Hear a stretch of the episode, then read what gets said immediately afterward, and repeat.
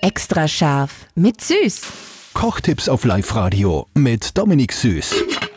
Das perfekte Thunfisch-Tatar machen wir heute passend zum Tag. Gestern hatten wir nur Beef-Tatar. Dominik, das ist natürlich nicht das gleiche Rezept. Also Thunfisch Tatar mache ich allgemein ein bisschen frischer. Da habe ich dann zum Beispiel auch gern irgendwas äh, Zitroniges dabei oder Limette oder sowas.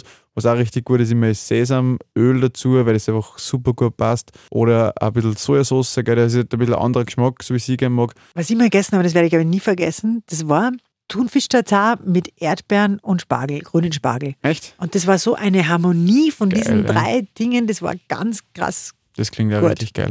Also voll viel machen sie auch mit Avocado dazu, also ein Avocado-Tatar oder Avocado-Salat. Das passt auch voll gut, finde ich. Also. Tataratata. Aber ich bleibe da lieber immer dann beim, beim österreichischen Beef Tatar und muss nicht den Thunfisch da irgendwo herzahlen. Ah ja, aber man kann auch Forellentatar machen. Dann Auf bist jeden du in Fall. Österreich. Ja, voll. Reiche Forellen-Tatar ist super gut. Extra scharf mit Süß. Perfekt gekocht in einer Küche von Eilmannsberger. Denn am Ende schreibt man Küche mit E.